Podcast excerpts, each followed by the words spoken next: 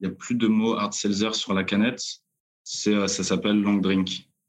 Donc en fait, lors du rebranding, on a dit bon, on fait une, une société justement de production de boissons alcoolisées et euh, dont un cocktail, euh, dont une boisson qui est un long drink, qui fait, enfin, Féfé est un long drink, donc juste une vodka allongée à l'eau et euh, un peu aromatisée.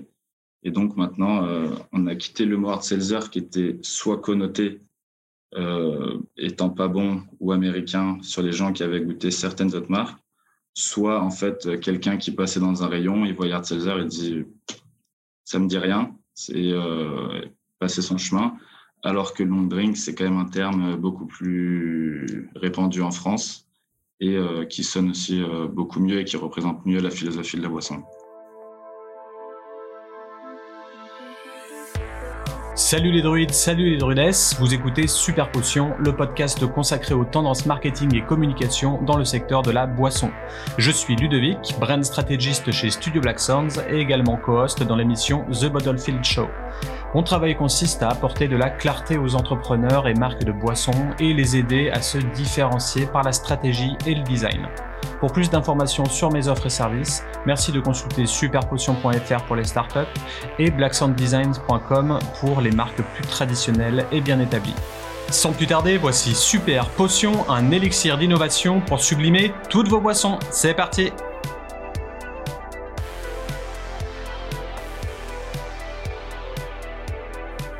Ces dernières années, nous avons vu des brasseries et distilleries lancer tout type de boissons farfelues entre hard seltzer, hard kombucha, cold brew ou encore RTD à base de spiritueux.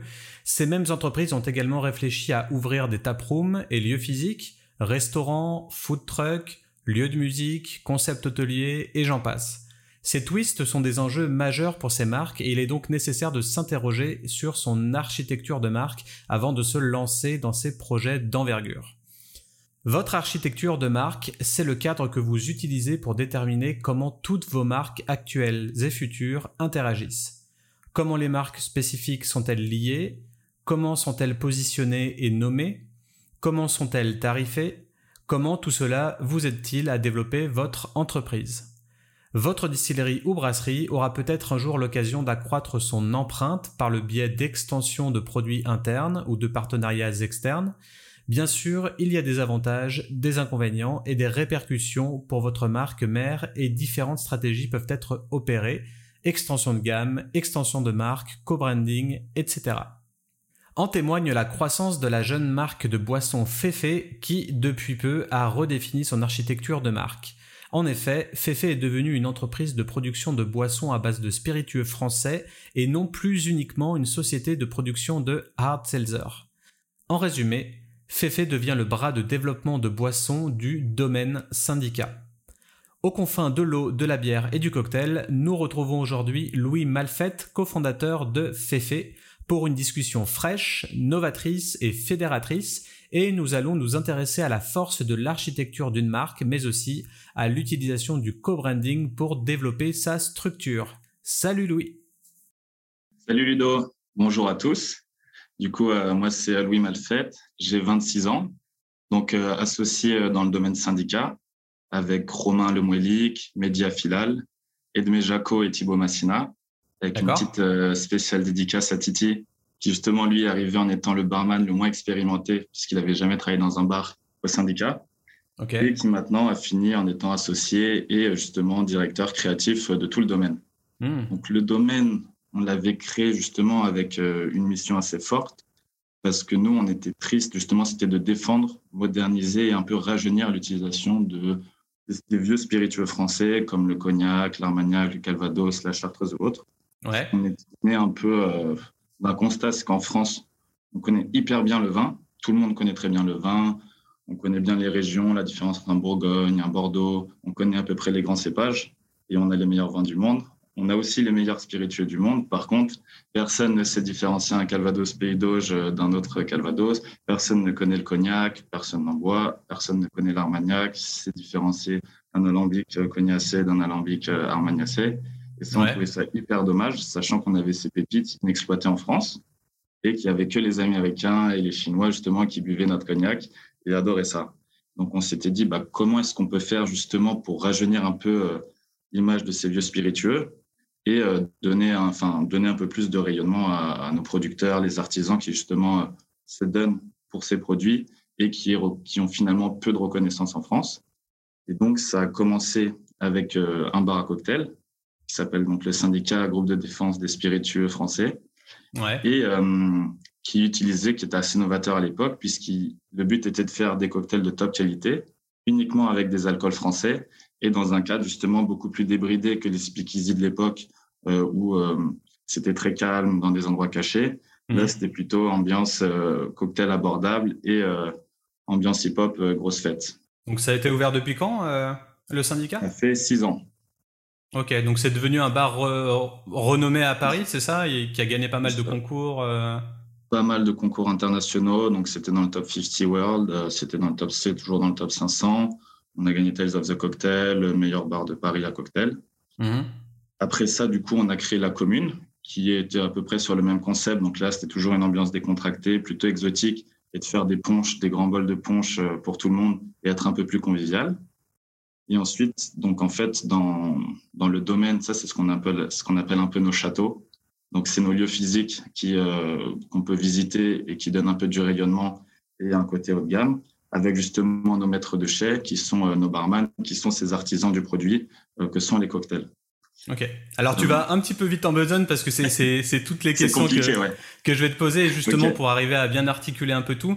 Et juste avant ça, j'aimerais revenir sur ton parcours juste avant Féfé. Euh, Qu'est-ce que tu faisais? Du coup, moi, j'ai créé Féfé justement en étant encore euh, étudiant. Et donc, euh, j'avais fait une école de commerce avec des expériences totalement euh, à côté de, de, la boisson, production de boisson, puisque j'étais plutôt en M&A dans une banque américaine. J'ai fait de la data science, de la stratégie et du marketing dans une startup au Mexique. Donc, vraiment très, très loin de, de la production d'alcool en France et des cocktails. Ok, d'accord. Et j'ai vu à côté, tu avais, euh, à côté du monde survolté de la boisson et du cocktail, etc., euh, tu es également cofondateur d'une asso qui vise à venir en aide aux enfants malgaches, c'est ça? C'est ça. Donc moi, j'adore le rugby. Donc euh, je, joue, encore. Et quand j'étais en école, je m'étais dit, bah, je voulais un peu partir à l'étranger, mais pas que ça serve à rien. Et donc, je voulais lier un peu l'activité du rugby et l'humanitaire. Et donc, on a créé une association qui s'appelle Des piliers pour avancer, qui avait pour but justement de d'attirer les, les, les, enfants, donc ça allait de 8 à 16 ans à Madagascar, à côté de Tana, grâce au rugby, de leur offrir un cadre un peu rigoureux, de leur amener avec ça des cours et un suivi euh, annuel. Donc on a créé cette association. Il y a deux centres à Madagascar avec plus de 300 enfants justement qu'on suit euh, annuellement. Et donc, euh, on leur offre bah, la nourriture, le médecin, enfin ouais, la visite médicale. Et euh, la seule contrepartie, c'est vous vous engagez sur le rugby. Vous venez toutes les semaines, trois fois par semaine pour jouer et vous venez en cours. Si vous faites pas ça, vous partez. Du coup, eux, ça, les, euh, ça leur donne vraiment un cadre et ça leur permet de se développer. Donc, il y en a pas mal, par exemple, qui sont dans l'équipe aujourd'hui nationale euh, de Madagascar et d'autres qui finalement trouvent un travail et reprennent les études grâce à ça. Ouais, c'est cool. Et mm. tu as quel âge, juste pour redéfinir? 26 ans. 26 ans ah, c'est complètement fou. Euh, la, génération Z, euh, j'ai l'impression qu'elle est tellement plus euh, assidue. Ah ouais, non, c'est dingue, hein, parce qu'à 26 ans, tu es, déjà force de, différents projets, tu as, voyagé, tu as fait pas mal de choses, tu as, mis en place. ouais, enfin, vraiment, le, côté entrepreneuriat, c'est vraiment ton, ton délire. Ça. Alors, avant de, continuer sur, sur Fefe plus en détail et l'architecture de marque, j'ai le fameux super quiz pour toi, si tu es prêt. Allez, let's go. Alors, euh, pour rappel, tu dois juste répondre le plus rapidement possible aux questions suivantes en choisissant une seule réponse. C'est parti. Grande Pass Spirit ou Gangsta? Grande Pass Spirit. Mixologie ou parfumerie? Mixologie. Le rap, c'était mieux avant ou maintenant? Maintenant, avec Jolie SCH. RTD ou Seltzer?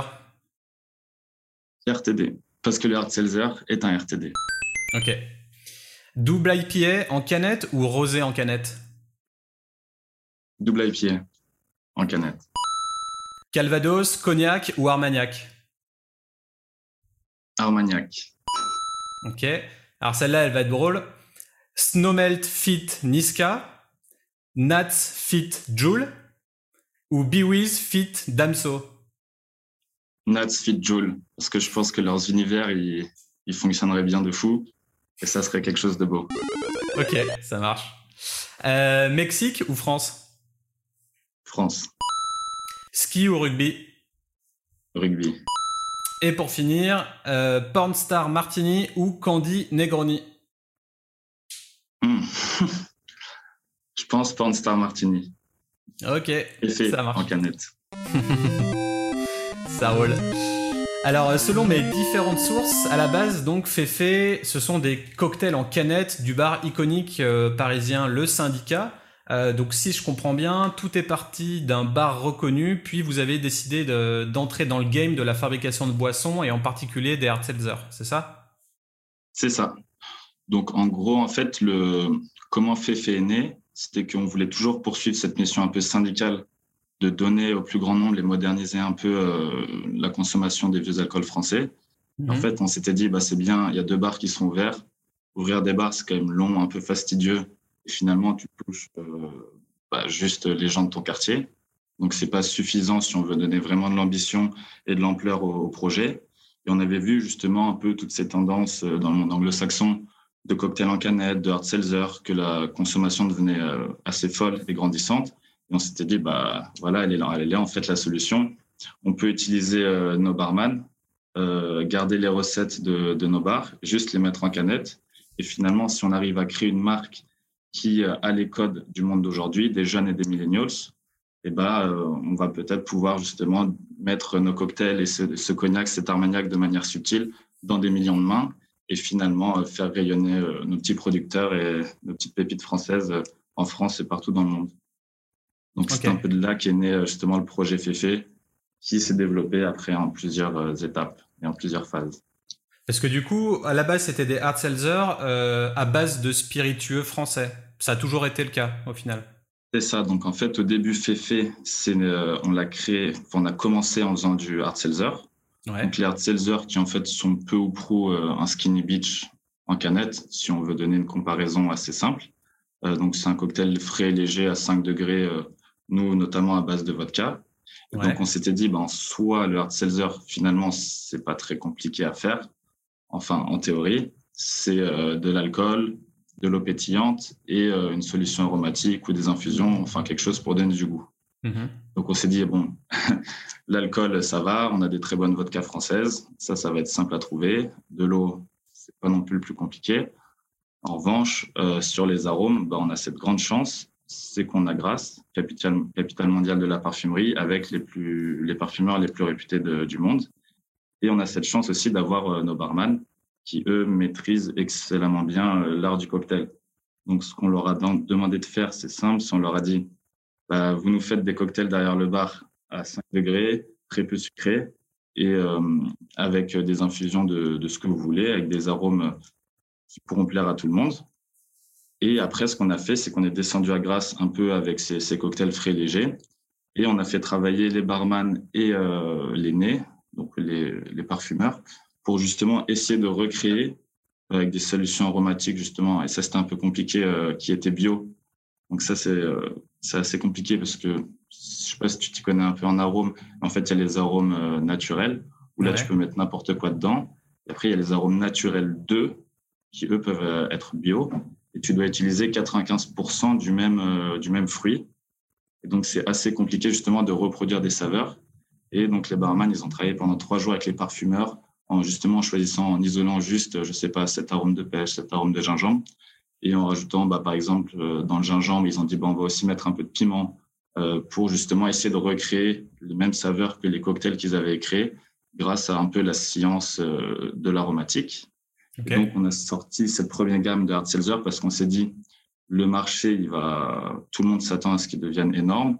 C'est des boissons qui cartonnent aux États-Unis. Euh, les, les, attributs sont fous parce que c'est ultra frais, c'est léger, ça peut, être, ça peut être bon comme ça peut être mauvais. Mais si c'est bon, il euh, n'y a pas de raison que les gens en boivent pas. Et ça mhm. nous permettra en fait de créer une marque et euh, d'avoir un système de production qui derrière nous permettra d'élargir un peu euh, nos gammes. Et justement là, une fois qu'on sera un peu connu de d'intégrer justement les RTD, les cocktails avec des trucs un peu avec des alcools un peu plus farfelus que la vodka. une fois qu'on sera bien positionné, parce que si on avait commencé par faire des cocktails au cognac, on n'aurait pas forcément eu la croissance qu'on avait aujourd'hui et donc l'impact qu'on voulait donner à ce projet. Ouais, c'est sûr. Et du coup, avant de créer votre, euh, votre boisson, enfin de la fabriquer, de la, de la mettre sous, sous canette, euh, je suppose que vous avez dû faire tourner dans vos bars un petit peu euh, ces boissons-là pour tester un petit peu ce que ça donne auprès des consommateurs? C'est ça, donc on avait commencé il y a deux ans, en juillet, ouais, il y a deux ans. On avait créé un, un, premier batch et en fait, c'était ça, on s'était dit, on va juste isoler un peu les caractéristiques du hard seltzer. Donc, on va juste créer une boisson fraîche et légère, qui n'a mhm. pas forcément beaucoup de goût, juste pour voir si en fait euh, le français, plutôt que le vin ou la bière, il aimerait bien une boisson euh, qui n'a pas forcément énormément de goût et qui soit fraîche et légère. Donc on avait produit à l'époque 3500 canettes ou quelque chose comme ça d'une recette menthe cardamome euh, vraiment très très légère. Ouais. On avait, c'est moi qui avais fait le design, c'était une canette toute blanche. En fait, on voulait juste que ce soit la page blanche du projet un peu euh, comme si c'était un test qui sortait de la pharmacie. Et euh, juste pour voir si ça fonctionnait et, un peu les, retours des clients. Et en mmh. fait, en un mois, euh, elles étaient toutes parties. Et vraiment, le truc impressionnant et ce qui vraiment nous a décidé à nous lancer dans le projet, en fait, c'était que les, au début, les barman, quand ils nous ont vu arriver avec ça, ils nous ont fait Mais vous êtes des malades, jamais on met ça derrière le syndicat. Vos, trucs américains avec des arômes, ça dégage. Et euh, en fait, euh, très rapidement, ils se sont retrouvés à aller boire euh, à la fin des shifts, à faire ah ouais, en fait, c'est pas mal, c'est assez cool, à faire des tests, à s'amuser sur leur temps libre, à faire des cocktails et à mhm. servir les premiers cocktails à, base de féfé et à la proposer aux clients. Donc c'est une fois qu'il y avait plus de canettes, qu'on avait réussi, réussi à convaincre les barman qui étaient contre et à voir qu'il y avait de l'attrait au moins dans le dixième, Paris dixième sur le produit on s'est dit, bon, bah, let's go, on se lance et euh, on essaie de donner forme au projet. Avec la sortie justement de la première gamme avec les quatre recettes en septembre, donc trois mois après le premier test. Ok, top. Mm. Ah, bah, c'est un bon lancement. En, fait, c'est génial dans, ce genre de, de start-up et de, et de projets, d'initiatives. J'ai l'impression que tu le sens au feeling, en fait, quand, euh, quand le truc prend d'un coup. Mm. Et, dès que ça prend, il faut renchérir et, arriver à trouver des investissements, lever des fonds et puis vraiment tout donner parce que euh, j'ai l'impression que soit tu as, le, délire où ça prend sur 10 ans et c'est sous-jacent et puis comme un groupe de musique au final euh, qui est là depuis très longtemps et puis au bout d'un moment ça finit par percer ou alors il y a une percée euh, directe, euh, là tu dis ouais au bout de, quelques mois euh, ça, ça, a un peu flambé. Alors c'est sûr que vous êtes aussi basé à Paris, donc c'est là où, où tout se passe et je pense que ça doit être beaucoup plus facile plutôt que si on était en, en, province où voilà il y a, y a, plus de réseautage, il y a plus de, de, possibilités, etc. Le monde du bar doit être doit être fou. Donc mais en tout cas ouais c'est un mix de de ténacité, d'entrepreneuriat, un peu de chance aussi, de, bon timing. Donc, euh, donc ouais, bravo pour ça. Et comment s'intègre l'héritage de la mixologie dans la philosophie de développement de, vos boissons?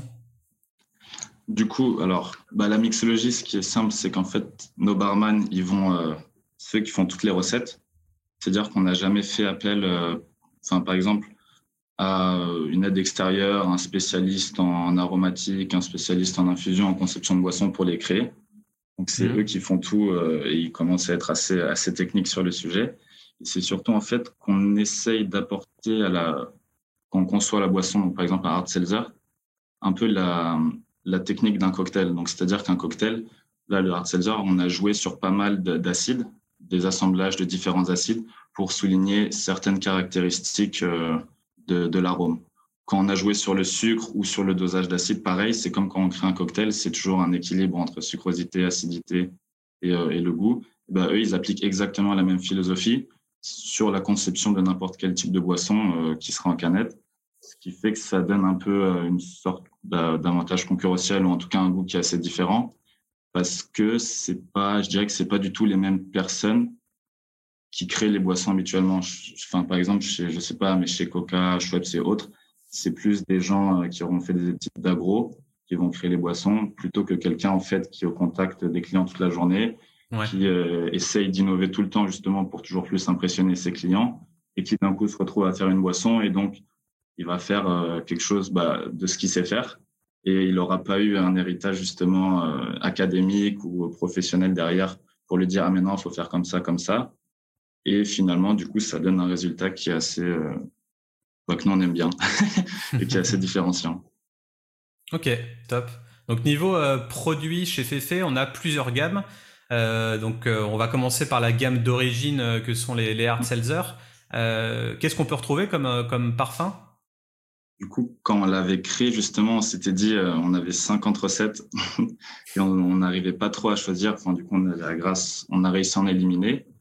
Et ensuite, il nous en restait une dizaine et on s'est dit bon, elles sont toutes bonnes. Comment est-ce qu'on va faire? On va essayer justement d'être un peu rationnel et on s'est dit, on va essayer de faire un goût, euh, enfin quatre goûts totalement différents, un peu clivants, pour que chacun s'y retrouve et qu'il n'y ait pas forcément un best-seller euh, par rapport aux autres.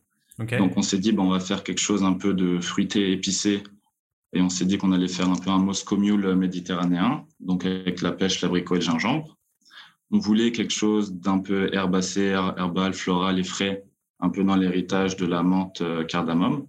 Donc on s'est dit euh, concombre eucalyptus, ça sonne bien, euh, un peu comme un jus détox, et en plus ça sera hyper bon. On a fait euh, tonic Genève pamplemousse. Le gin tonic est un des cocktails bah, les plus bu dans le monde. Ouais. On s'est dit on va mettre un tonic, de la Genève parce qu'on va pas mettre de gin, mais de la Genève qui est la baie principale du gin pour donner un petit coup, un petit côté de gin, et du pamplemousse toujours pour appuyer un peu cette fraîcheur et donner un petit côté euh, fruité et frais euh, au gin tonic qui parfois peut être un peu trop amer. Et ensuite, on a fait bah, l'arôme préféré des Français, c'est la fraise. Euh, les barman, à cette époque-là, ils utilisaient tout le temps, tout le temps, tout le temps du bois de santal dans leur cocktail. Et ils avaient fait un cocktail à base de fraises et bois de santal qui marchait hyper bien au bar. Et on a dit, bon, bah, let's go, celui-là, on espère qu'on va pas se rater dessus. Et euh, ce qui était cool, c'était qu'après le test, en fait, ce qui nous a aidé aussi à, nous décider, c'est qu'après le test de l'été, les barman se sont dit, bah, c'est fou, euh, le hard seltzer, on peut aussi l'utiliser en cocktail. Euh, let's go, euh, on va aussi les créer et choisir les goûts qui fonctionneront le mieux avec les spiritueux.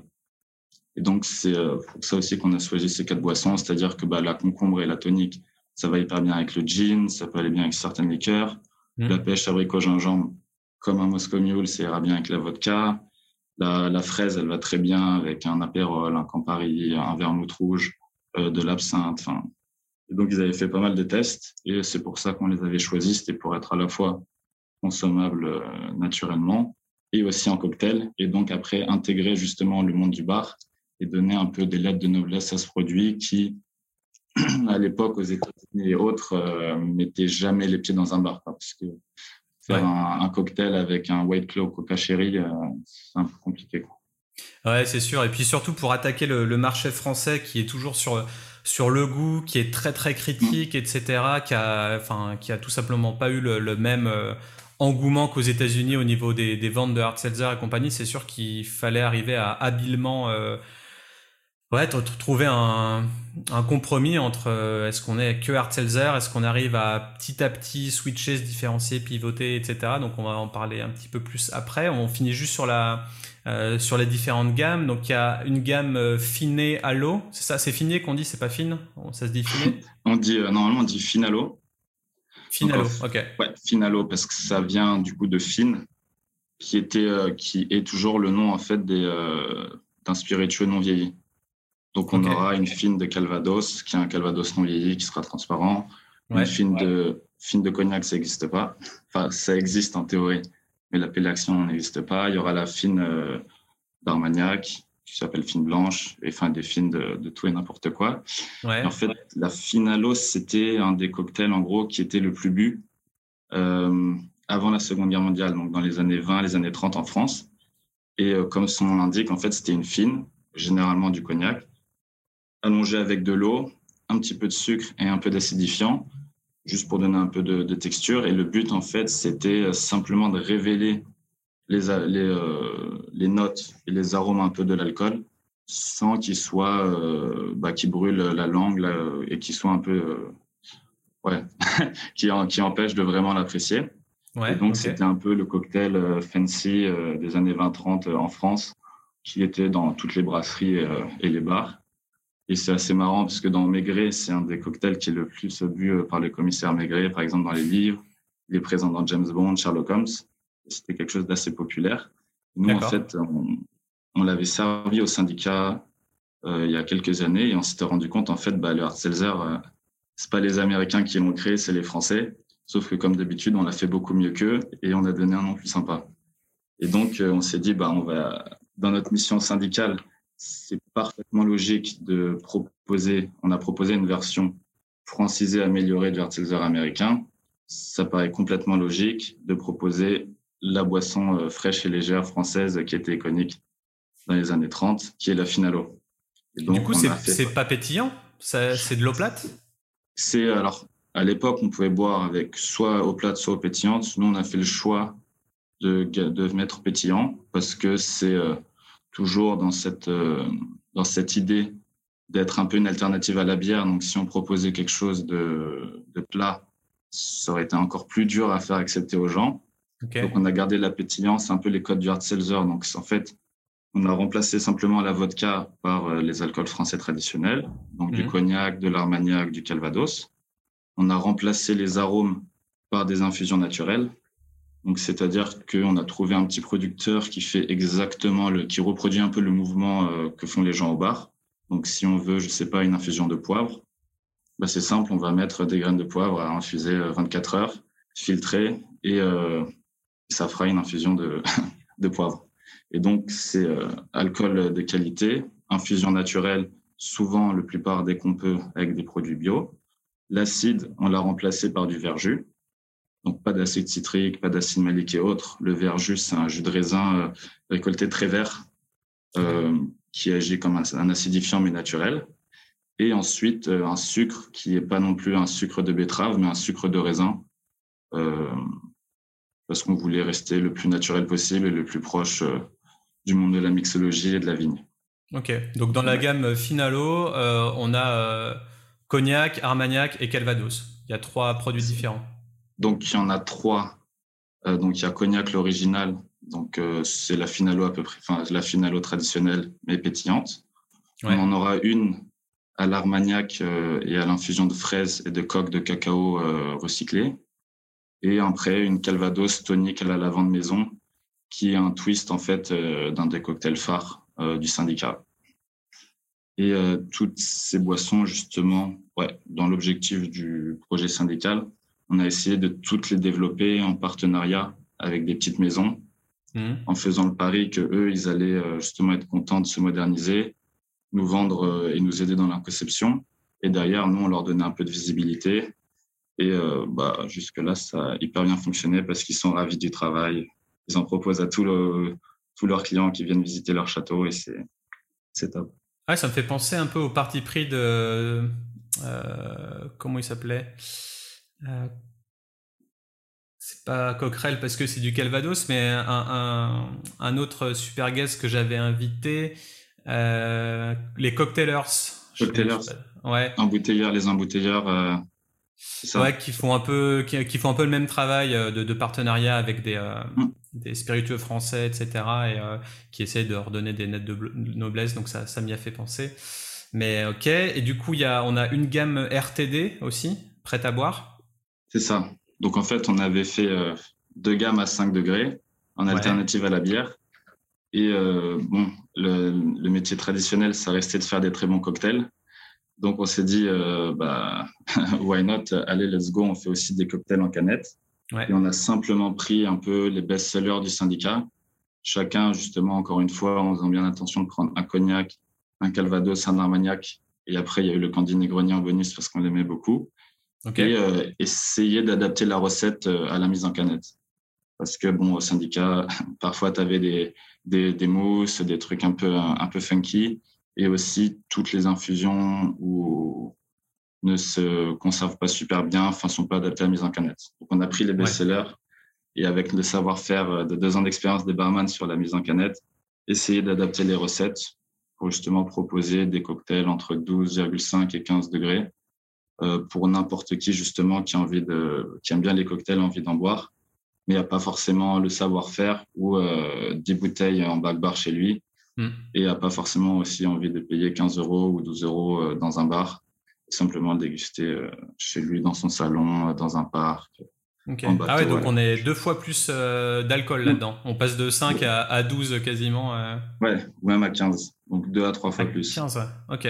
Donc c'est vraiment, ouais, apporter l'expérience du bar euh, à la maison ou partout. Ok, ouais, c'est drôle. je crois que j'ai jamais vu quelque chose d'aussi fort en canette, ou peut-être même peut-être juste un vin en canette qui serait à peu près aux alentours de, de, 12. mais en tout cas, ouais, c'est assez intéressant. Et du coup, on termine euh, le catalogue par une de vos dernières grosses actus, qui est la collaboration avec un rappeur euh, reconnu de la scène française. j'ai nommé SCH, le S comme on dit dans, dans le terre-terre. Euh, la boisson s'appelle euh, Fefe 19. Alors Fit 19, Croix 19, Cross 19, je ne sais pas si vous avez une appellation ou juste 19. Fefe 19. En fait, ouais, sur, euh, sur cette boisson, c'est pas trop au début entendu sur un nom. C'est le, design et le nom, c'est vraiment né d'un dessin de, Julien SCH au syndicat, qui se sentait un peu inspiré justement sur la toute première canette blanche que j'avais designée. D'accord. qui disait ah c'est fou, il a juste dessiné ça, il a mis x19, il a fait bon, bah c'est bon, le travail est terminé. c'est ça, c'est ça qu'on va Des fois, j'aime bien le, le, concept un peu, euh, un peu radical et, euh, c'est comme si tu donnais euh, une, une, une feuille à, à, un enfant de, de, de 3-4 ans qui dessine et qui, qui, sait quand son dessin est terminé et il y a rien derrière et il y a un concept artistique assez, assez franc et j'aime bien ça. Alors du coup, euh, cette boisson, son objectif, c'était d'apporter une fraîcheur et une créativité, dépoussiérer l'univers des, spiritueux, donc ce qui est un peu votre mission globale, euh, en mixant les codes urbains et traditions françaises ancestrales. Donc est-ce que tu peux nous expliquer un peu la, genèse de cette collab, comment vous avez approché l'artiste et comment euh, ça s'est passé au final? Alors du coup, c'est pas vraiment une collab, parce que SCH, il est associé dans Fefe. Donc c'est-à-dire ah, qu'il est, il est entré au capital donc euh, un businessman comme un autre. Et c'est lui qui était venu nous voir il y a un an, un an de ça, et qui en fait euh, avait découvert le hard seltzer euh, à la grande épicerie et s'était dit, avait goûté ça et s'était dit ah c'est fou, j'adore. Et donc il avait commencé à, goûter un peu tous les hard seltzer. Il avait eu un petit flash sur Fefe et il s'était dit bah j'ai vu qu'aux États-Unis tu as Travis Scott, enfin tous les rappeurs lançaient des boissons. Mm. Personne l'a fait en France. Euh, le hard seltzer, euh, c'est une catégorie que je, que je kiffe. Euh, bah, let's go, on va proposer à Fefe de voir si on, pouvait faire, si on peut faire un truc. Nous, on s'est vu justement dans nos bars, ça s'est hyper bien passé. Et lui, justement, bah, on l'a accueilli, on lui a expliqué le concept du syndicat, il a adoré. On lui a fait des dégustations de cognac, d'Armagnac, Calvados. Et il aimait beaucoup le cognac de base.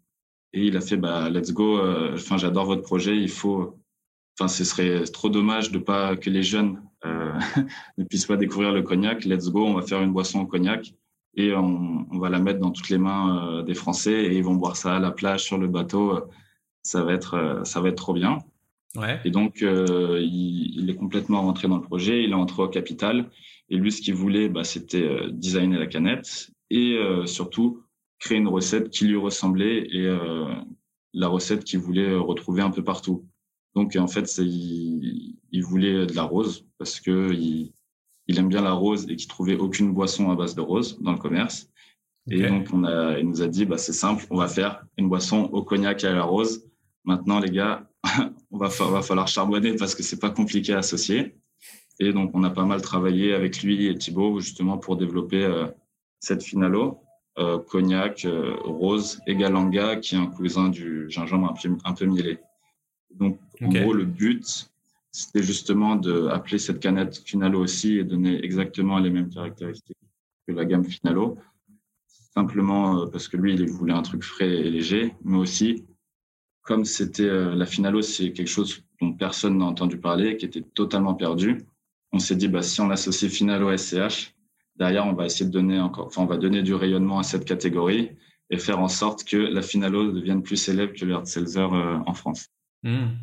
Ouais, c'est subtil euh, et, noble et, euh, Et ouais, ça, remet un peu la, France, je trouve, euh, sur son piédestal en tant que, novatrice en termes de boissons. Et c'est sûr que tu le disais tout à l'heure, euh, tout ce qui est collab avec, euh, enfin là, là c'est pas une collab, mais en tout cas tout ce qui est célébrité qui se lance dans les spiritueux, on en voit à foison dans, dans le monde entier. que ce soit des, des, gens dans, dans le MMA, des, des, chanteurs comme Travis Scott ou même euh, Azaproki qui a sorti son, je sais plus ce que c'était, mais c'était un, un rhum ou un, ou un truc euh, du style. C'était un ouais, whisky canadien. Whisky, ouais, ouais, un whisky canadien. Donc c'est un peu un peu bizarre, mais euh, avec un design emprunt des, des, des quartiers du, du, Bronx, il me semble, où, euh, où, de là il a vécu. Donc c'est un peu chelou euh, de tout mixer en un, mais en tout cas, ouais, vous vous surfez habilement. ouais, c'est c'est le bon timing aussi. Et, mm-hmm. et c'est intéressant ce côté gangsta parce que SCH il fait pas il fait du rap un peu un peu violent quand même. C'est c'est c'est pas c'est pas euh, tout tout rose entre guillemets dans mm. dans ce qu'il dit. Euh, mais cette boisson elle semble aussi unisexe. C'est drôle parce que euh, euh bah elle est blanche. Bon on regarde les les codes euh, en termes de packaging design du du hard seltzer quoi. Mm. Un fond blanc, euh, typo noir, euh, enfin ce genre de, de code qu'a créé le Seltzer depuis l'arrivée de White Claw. Mais en même temps, il y a ce côté rose, donc un petit peu girly, et en même temps, bah, c'est un rappeur un petit peu gangsta entre guillemets, donc euh, donc il y a, y a un côté rebelle derrière, etc. Et il surfe entre eux, ouais, les, les millennials, sa génération Z. Donc en fait, c'est vrai qu'il y a un il y a un pot pourri d'énormément de, de, choses qui sont en cohérence avec avec votre marque, j'ai l'impression. Donc au final, vous, vous avez à peu près les, les mêmes valeurs dans, dans la manière dont, dont lui crée son atmosphère, son, tout son univers musical, tout ça, et puis le vôtre? C'est ça. Bah, en fait, c'est sûrement pour ça qu'il est venu vers nous et qu'on a aussi bien euh, accroché ensemble. C'est-à-dire que lui, justement, c'est bah, un rappeur qui est, ça, qui est assez sombre dans ses textes, très gangsta, mais qui derrière a manie très bien la langue française, euh, sait très bien écrire fait énormément attention justement à son image. C'est quand même le seul rappeur français qui est invité à la Fashion Week, à faire tous les défilés, qui euh, et justement qui a une image très très qualitative, ouais. limite du luxe, et qui derrière aussi euh, a des codes urbains et un peu comme le syndicat FFE où justement on essaye d'être au top sur la qualité esthétique des images, mais toujours s'imprégner euh, des codes urbains et des millennials. Donc on a un peu deux univers qui se ressemblaient. C'est pour ça, à mon avis, que ça a bien fonctionné. Et dans la canette, justement, il voulait donner ce côté, euh, bah, je vous mets du cognac, c'est une boisson alcoolisée, mais euh, ça a l'air d'être un truc complètement enfantin, euh, tout gentil, euh, et essayer de créer un clash code justement entre euh, le contenant et le contenu. Quoi. Ok. Et après, en termes de, de loi, etc., vu que ce genre d'artiste plaît forcément aussi aux jeunes qui n'ont pas l'âge de boire, euh, peut-être que ça peut être compliqué aussi. Alors je sais pas, niveau loi et vin, euh, vous avez dû sûrement faire attention à, à comment utiliser son image, euh, ne pas évoquer trop d'émotions, ce genre de choses. je pense que vous le faites quand même relativement bien sur les réseaux sociaux, sur Insta, à, à pas mixer, euh, je sais pas, la, joie ou n'importe quelle émotion avec l'utilisation d'un produit. Mmh. c'est dur avec un artiste comme ça populaire qui qui génère pas mal de, de buzz chez les ados, etc., de, de communiquer avec euh, une boisson alcoolisée? C'est-à-dire que, en fait, quand SCH ou Julien euh, prend la parole sur Fefe, il a le droit de la prendre qu'en étant donc, Julien Schwarzer, euh, concepteur et designer de la canette. Donc, il n'aurait pas le droit de dire dans un clip buvez de la Fefe, c'est trop bon. Ça, il n'aura pas le droit.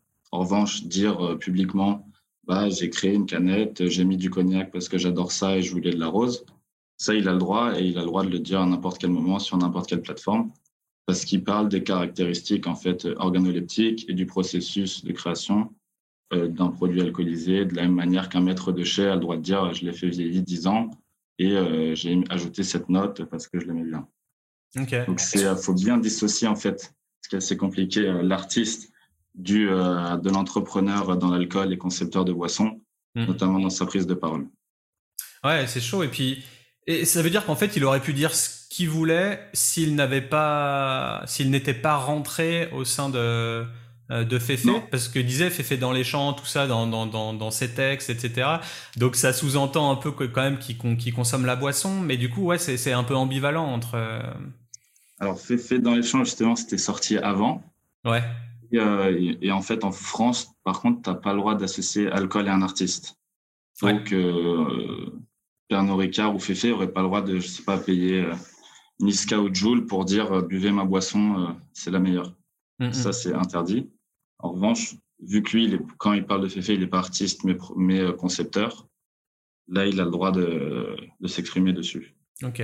Donc ça veut dire que dans son marketing à lui en tant que, en tant que rappeur, sur ses réseaux sociaux ou autres, est-ce qu'il a quand même fait un, un lien ou, euh, vers, vers ce projet ou c'est les gens qui le suivent qui, qui savent qu'il a fait ça? Hum. enfin...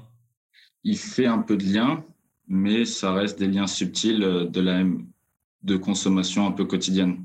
C'est-à-dire qu'il peut, il peut avoir une story où il boit de, de la féfé. Hum. Ça, ça c'est autorisé parce qu'il n'en fait pas la promotion et que c'est euh, bah, c'est comme Booba qui est avec la, une bouteille de Jack Daniel dans ses concerts parce qu'il aime bien la boisson et que bah, pourquoi pas euh, il fait pas de promotion directe. Ok, ça marche. Mm, mm. Ouais, c'est subtil et compliqué, hein. ouais. Ouais, c'est clair, c'est clair. Et, euh, et, comment la filière a perçu cette, ce, ce, nouveau produit? Est-ce que tu as des retours de, de tes concurrents ou de, ou de tes partenaires Alors, nos partenaires commerciaux, oui ils sont hyper contents, ils poussent le produit et ceux qui l'avaient en stock, euh, bah, c'était sold out en bout de deux jours, au bout de deux jours. Donc eux, ils sont très contents. En revanche, sur la concurrence, euh, le secteur et autres, ça fait que deux semaines que c'est sorti, donc on n'a pas encore eu de retour ou d'écho euh, sur le sujet. D'accord. Peut-être que ça va venir. Pour l'instant, Bon, en tout cas, ça doit faire parler, même si vous ne le savez pas encore, ouvert publiquement. Possible. Euh, et, du coup, je rebondis avec euh, Domaine Syndicat parce que votre tagline c'est euh, When Grandpa Spirit Go Gangsta. Donc il y a un petit, il y a un petit côté bah, avec, avec le, père de, SCH. il y a toute une histoire avec la recette, la rose, etc. Et du coup, le côté grand-père, gangsta. Donc je trouve qu'au final, il y a, quand même un, bon lien. tu peux nous en dire plus sur cette, baseline? Bah, When Grandpa Spirit Go Gangsta, c'est vraiment un peu la philosophie du domaine syndicat qui est résumée. C'est prendre les alcools de grand-père et leur donner les codes actuels euh, pour les moderniser. Mmh. Donc, euh, bah, en France, un peu les tendances euh, dans le luxe, dans la musique et autres, c'est d'aller vers un peu le, la street et le gangsta. Donc, on a juste suivi la même tendance pour essayer justement de moderniser ces alcools de grand-père. D'accord. Et côté architecture de marque, on a en face de nous, quand on parle de Fefe, d'une une, branding house, c'est-à-dire euh, toutes les gammes euh, ont le nom de, de Fefe. Euh, ensuite, on a un bar syndicat, un domaine syndicat, un club Fefe. Donc, est-ce que tu peux nous expliquer un petit peu plus, comme tu, le partais en tout début de mhm. podcast, mais comment tout est lié pour qu'on comprenne bien qui fait quoi, quand ou comment? Du coup, en gros, le domaine syndicat, comme on aime bien l'appeler, en fait, c'est euh, le premier domaine de mixologie euh, urbain au monde. Et donc, un peu concevoir euh, le cocktail comme étant le vin du 21e siècle. Et donc, que le domaine syndicat soit le concurrent de Château Margaux du 21e siècle. Donc, avec justement, bah, comme un grand domaine de vin ou de champagne, c'est d'avoir des lieux physiques identifiables que les gens puissent visiter avec des artisans dedans qui reflètent le, savoir-faire et donnent un, certain gage de qualité. Donc, bah, comme Château Margaux a son château, euh, le domaine syndicat a ses deux bars qui sont un peu ses châteaux à lui.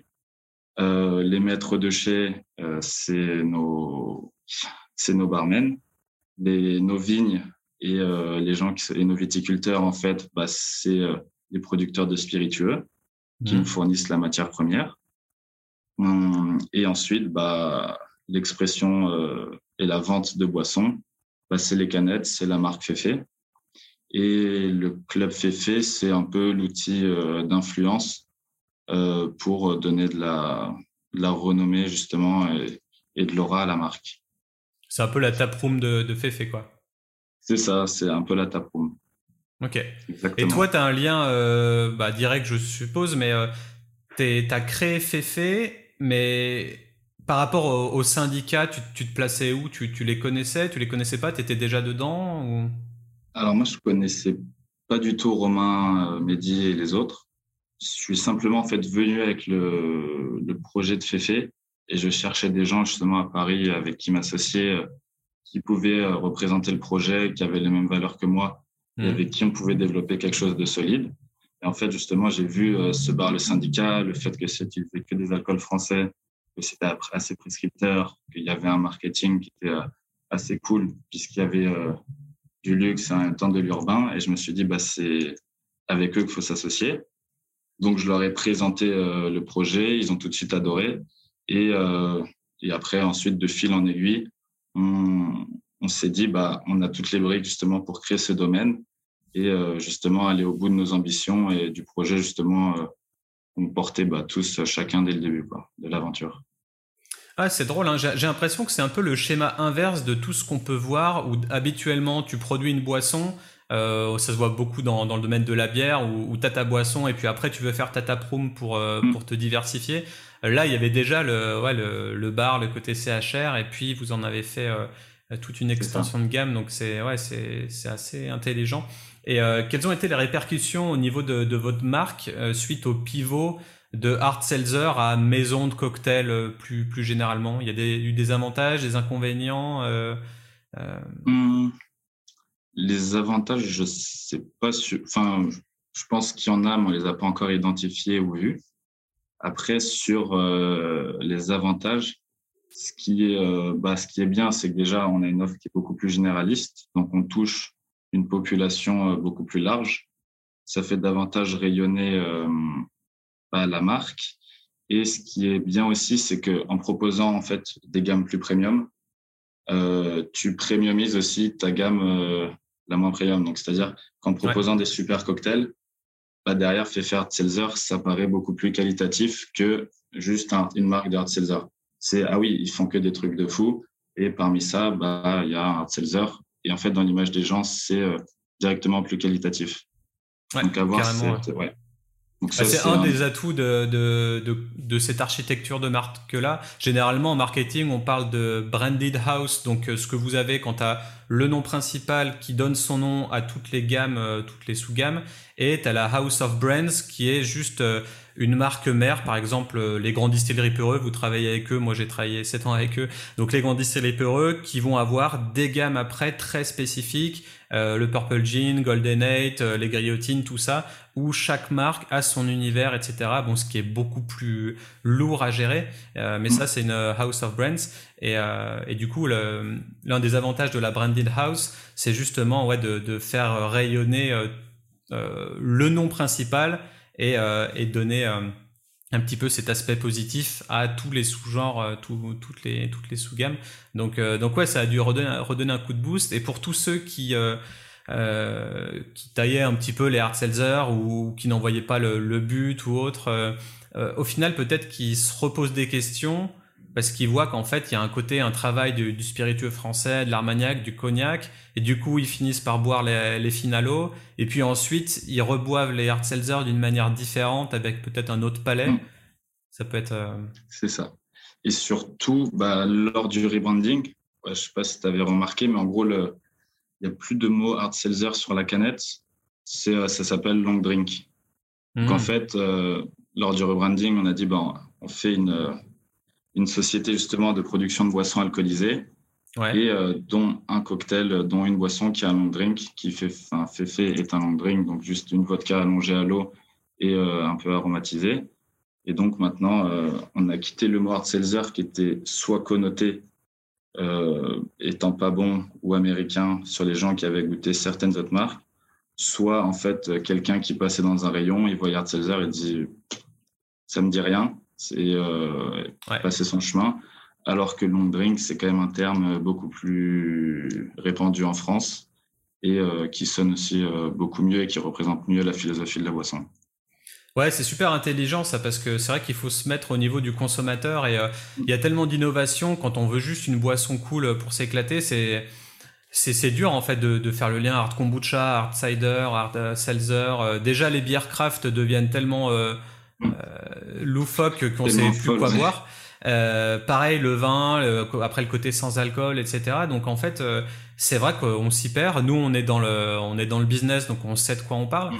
Mais un consommateur lambda, c'est sûr qu'il faut arriver à, lui parler. Quoi. Donc quand on dit hard seltzer, même maintenant, trois ans après que, que, ça soit popularisé aux États-Unis, j'ai l'impression que 60% des gens ne savent pas ce que c'est, voire peut-être même plus.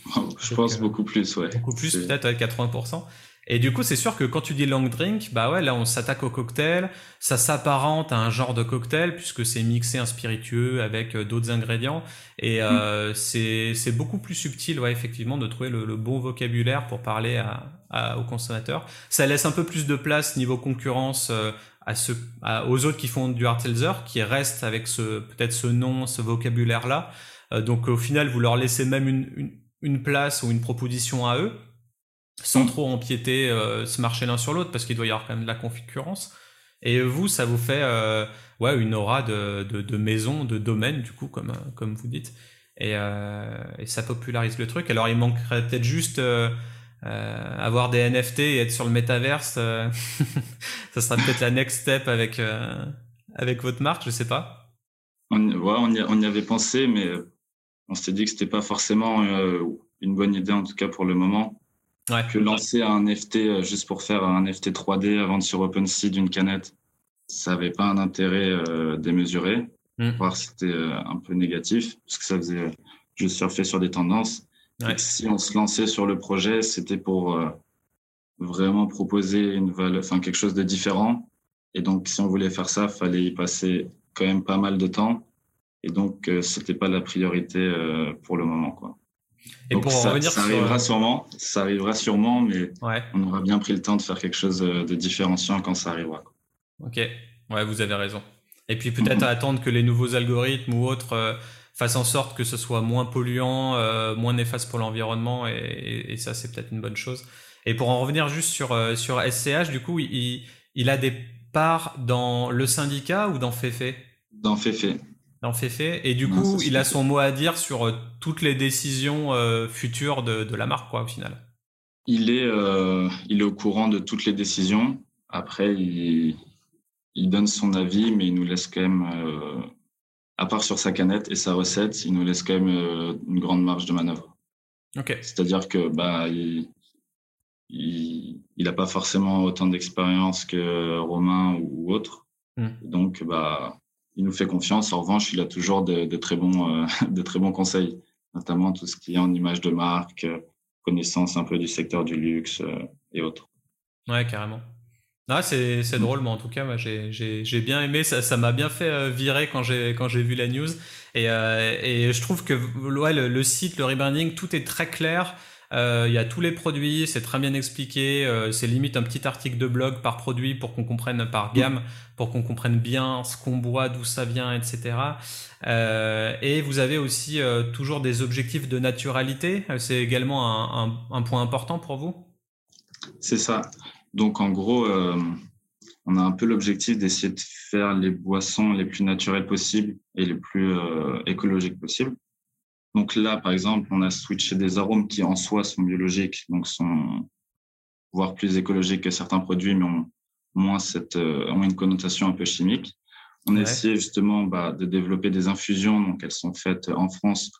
C'est un tout petit producteur qui travaille qu'avec des, produits euh, alentours et biologiques euh, quasiment, à part certaines choses qui sont comme le galanga, par exemple, introuvable en France.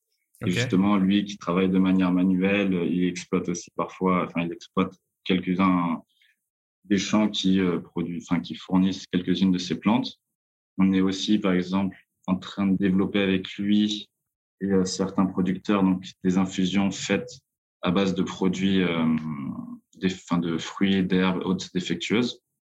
Donc, par exemple, on est en train d'essayer de sourcer euh, des fraises qui sont qui n'ont pas les bonnes formes euh, et les congeler pour les réutiliser sur nos prochaines recettes et euh, autres et autres herbes comme ça qui n'auraient pas traversé le circuit normal.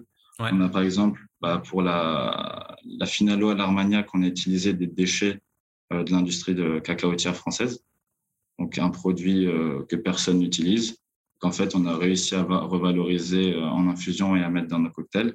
Mhm. Et on, par exemple, pareil, euh, sur, sur les alcools, on est en train d'essayer de voir si on peut pas développer des eaux de vie à base de fruits justement euh, réformés et autres pour toujours aller plus loin euh, dans notre ambition bah, de consommer local et euh, plus naturel, respectueux de la nature. C'est pas forcément quelque chose qu'on met en avant parce que notre mission principale, c'est de remettre au bout du jour le terroir. Et surtout, on trouve que ça fait un peu pompeux et parfois, voire même contre-productif, trop marteler un message alors que bon, bah, si quelqu'un a vraiment envie de s'intéresser et si on, fait attention dans ce qu'on consomme, on va de toute façon aller regarder et c'est pas parce qu'il y aura euh, écrit en gros euh, biologique ou que tout le site sera vert que les gens vont plus l'acheter. Ouais, c'est sûr. On est, on est moins dupe maintenant et, mm. et, le greenwashing, ça commence un peu à saouler tout le monde et, et, effectivement, ça fait un effet contre-productif. Donc, donc ouais, déjà, mm. vous avez une mission bien claire et, assez, assez dense. Donc, euh, donc, si on euh, commence à tirer dans tous les sens et euh, à perdre les gens, c'est pas forcément très bon. Ouais, c'est sûr. Et ouais, pour, pour moi, Fefe, c'est un peu un cas d'école au final. C'est une marque qui réussit rapidement, qui arrive à fédérer. Quel conseil tu pourrais donner aux, entrepreneurs qui, nous écoutent, des tips sur le, mindset, le réseautage, l'investissement en gros, si tu te voyais euh, trois ans en arrière, euh, au moment où tu as créé le truc, qu'est-ce que tu aurais aimé savoir euh? hmm. bah, Franchement, moi, je dirais déjà beaucoup fonctionner à l'instinct et, pas trop se poser de questions. Donc, bah, par exemple, quand on a lancé le, premier produit, on m'a dit, bah, Louis, fais le design. J'ai fait, oh, oh, je l'ai fait. Et le premier, on a dit, bon, bah, c'est cool, c'est ce qu'on voulait, on l'a envoyé. quand, par exemple, on est passé du premier design au rebranding, euh, il y avait certains des associés qui étaient non, mais c'est horrible, personne ne va aimer. Je disais, mais si, si, il faut y croire. Euh, en vrai, elle est beaucoup mieux. Et maintenant, ils sont tous fans de la canette. Donc vraiment, je pense que quand on porte un projet qui nous anime, de manière générale, on est le, mieux placé euh, pour savoir ce qui, ce qui est bien. Donc toujours se faire confiance et faire confiance à ses instincts. Et après, une chose aussi que j'ai adoré et que j'ai bien découvert, c'est que bah, travailler avec des gens d'univers différents, c'est-à-dire que nous, euh, on vient d'écoles de commerce, mais être au contact de barmen qui n'ont pas forcément fait d'études, euh, d'artistes et autres, euh, c'est ultra enrichissant. Il faut toujours justement les intégrer. C'est-à-dire que nous, bah, Thibaut, il est dans tous les process, toutes les décisions, il est là. Il a un point de vue différent et c'est pas parce qu'il n'a pas fait des grandes études qu'il ne faut pas prendre en compte son avis justement, lui, il a souvent euh, un avis qui est euh, très pertinent sur beaucoup de, problèmes.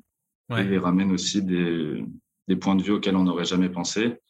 Et donc, je trouve que c'est hyper important si on veut avoir une marque, notamment dans tout ce qui est le marketing, le branding et autres, d'essayer d'intégrer un maximum de profils euh, vraiment différents et pas juste se dire bah, parce qu'il a fait HEC ou les SEC, ce sera le plus grand marketeur de la Terre.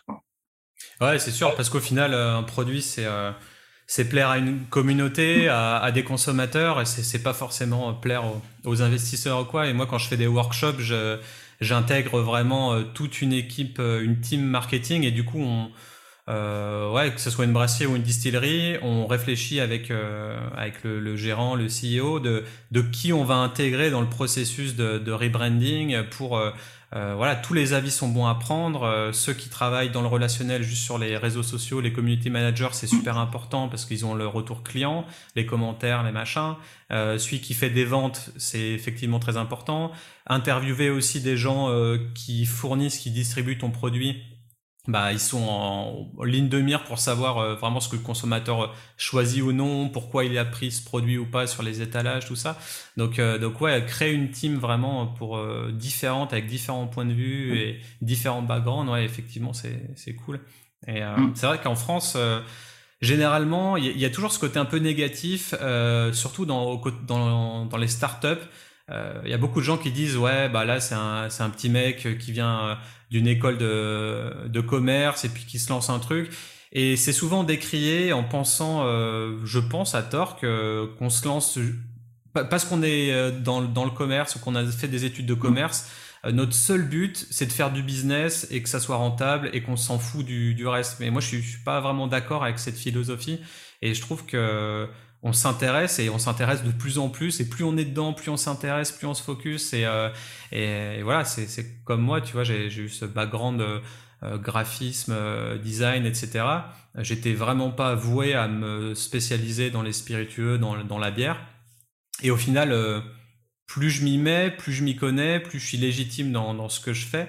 Et je me demande si, si je lançais une marque, je sais pas, dans un an ou deux ans, est-ce que derrière, j'aurais la légitimité? Est-ce que les gens diraient, euh, bah lui, il est, il est marketeur et il, travaille dans une agence de com, et du coup, est-ce que ce serait mal vu ou est-ce que parce que je fais mes podcasts et qu'on voit vraiment ma passion pour ce pour cette filière-là, on dirait bah il est légitime de le faire? Enfin, c'est toujours un peu un peu compliqué. Donc euh, donc ouais, je pense que toi tu es, vraiment quelqu'un de d'ultra passionné et tu sais où tu vas, tu sais ce que tu veux, entrepreneurial à fond et euh, et ouais, c'est un domaine qui t'intéresse et on le voit tout au long de ce podcast-là, euh, bah, que tu t'y connais, quoi, clairement, dans, dans, ce que tu proposes, quoi. Mais, euh, tu vois, pour rebondir, si on, prend un peu l'inverse, moi, j'ai eu des expériences euh, quand j'étais dans la brasserie en production et autres. Tu vois, par exemple, bah, j'arrive et le brasseur, il sait pertinemment que j'ai fait une école de commerce. Et donc, en théorie, j'y connais rien. Il s'avère qu'il fait des conneries dès le matin.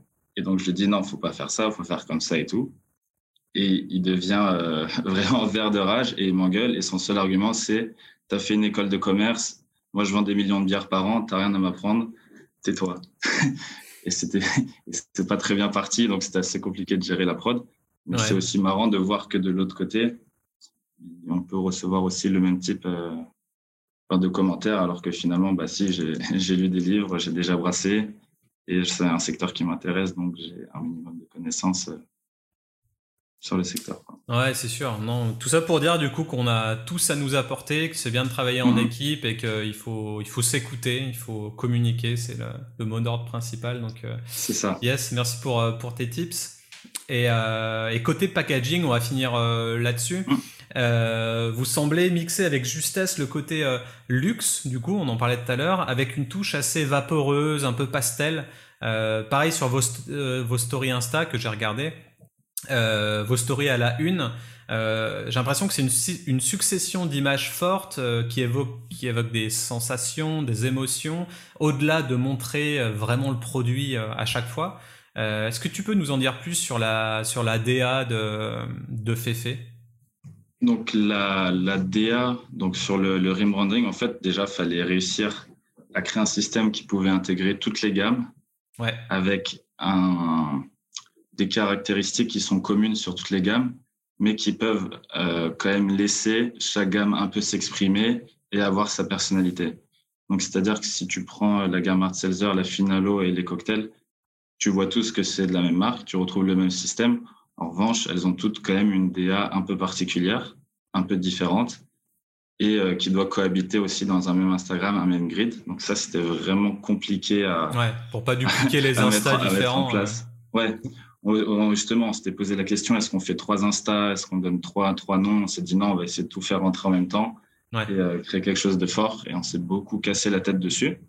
Et du coup, on a un peu créé ce système donc avec le logo qui se sépare en deux avec des polices euh, bah, empruntées justement euh, des codes du luxe, donc euh, qui sont assez simples finalement, assez grosses et reconnaissables, avec aussi ce système de d'écriture en italique qui vient s'intégrer dans un au milieu de texte normal, qui sont mmh. des codes qu'on retrouve bah, beaucoup, enfin actuellement justement dans l'univers du luxe, et à partir de ce système commun sur toutes les canettes, essayer de les laisser s'exprimer donc avec les hard seltzer, où justement bah, on a cette moitié blanche et cette moitié colorée, où on voulait dire, bah, on voulait euh, que les gens se disent, bah, ok, c'est blanc, c'est frais, c'est léger, ils comprennent. Et derrière, que juste il y ait une petite touche de couleur qui leur dise, bah, mais ça reste quand même fruité et assez léger, mais c'est pas la, la majeure partie de la canette. Le goût fruité, c'est euh, un petit bout, mais il est quand même bien présent euh, et chacun avec sa personnalité. Bah, vous êtes quand même dans les codes euh, Truly, White Claw. Parce que euh, il faut arriver à se différencier. Ils vont vraiment créer un code à part entière dans cette catégorie de boissons qui fait que quand tu bois un hard seltzer, tu t'attends, tu t'attends à, retrouver ce, ce mm. type de design euh, sur un étalage ou dans un bar. C'est ça. et avec toujours aussi ouais, cet objectif d'être visible, bien visible et différenciable en rayon dans les magasins et mmh. autres. Après, on avait la Finalo qu'on voulait bah, extrêmement luxe et un peu original. Donc avec bah, juste c'est tout blanc avec simplement un papier grainé assez qualitatif et le fait du bas euh, différenciant en holographique. C'est irisé, ouais, c'est ça? C'est irisé, ouais. Donc on voulait juste vraiment que la canette, en fait, elle soit juste très jolie à l'œil et qu'elle puisse se retrouver euh, sur la table des plus grands palaces, comme dans les mains euh, de n'importe qui dans un parc. Et hyper mais sobre. Hum, mais que quand tu t'affiches avec elle, tu n'es pas honte de, de, la montrer et que tu te dises c'est un objet un peu cool. Et sur les canettes RTD, on voulait, comme c'était les cocktails du syndicat, on voulait euh, garder l'esprit, l'esprit euh, du syndicat. Donc mixer en fait euh, le bling bling. Donc c'était au départ c'était un clin d'œil aux rideaux qui sont en fait c'est des rideaux dorés pailletés au syndicat. Et donc on s'est dit ben, on va utiliser ce bling bling mais le mixer avec un côté un peu luxe et exigeant. Donc on a fait ces canettes vraiment sobres avec juste des paillettes argentées dessus en rappel au côté euh, bling bling et luxe du, syndicat. Ouais, et puis c'est non, c'est vraiment très travaillé parce qu'au final, c'est la simplicité, c'est le truc le plus dur à faire. Hmm. Généralement, quand tu travailles avec des gens, ils te disent de rajouter des choses pour le design. Ah, il n'y a pas assez de choses, il n'y a pas assez de typo, il n'y a pas assez de couleurs, il n'y a pas assez de visuel. Et au final, vous, c'est vraiment très identifiable. Chaque, chaque gamme a son truc. Mais en fait, il n'y a pas grand chose sur les canettes. Euh, mais c'est mhm. select, c'est avec parcimonie, c'est bien jaugé. Donc, euh, ouais. Franchement, félicitations globalement sur tout votre travail de, depuis le départ. Euh, moi, je trouve c'est c'est respect pour une marque française. Ça, ça, fait plaisir à, à, voir. Et puis, pour finir, est-ce que tu peux nous rappeler la, la meilleure manière de te contacter, toi, ou Féfé, ou le syndicat, ou, ou quelques liens sociaux? Je pense bah, pour nous contacter euh, Instagram, notre community manager Aurore, elle est extrêmement réactive et elle est au top. Et euh, si vous avez un message, sinon LinkedIn, euh, si c'est pour moi en particulier, LinkedIn ou mon adresse mail. Donc le LinkedIn, ce sera Louis Malfait, m a l p h e de t e s et l'adresse mail louis@dreamfefe.com. Donc d r i n k f e e.com. Ok. Et voilà. Parfait. Je m'appelle Louis Malfette et vous écoutez Super Potion.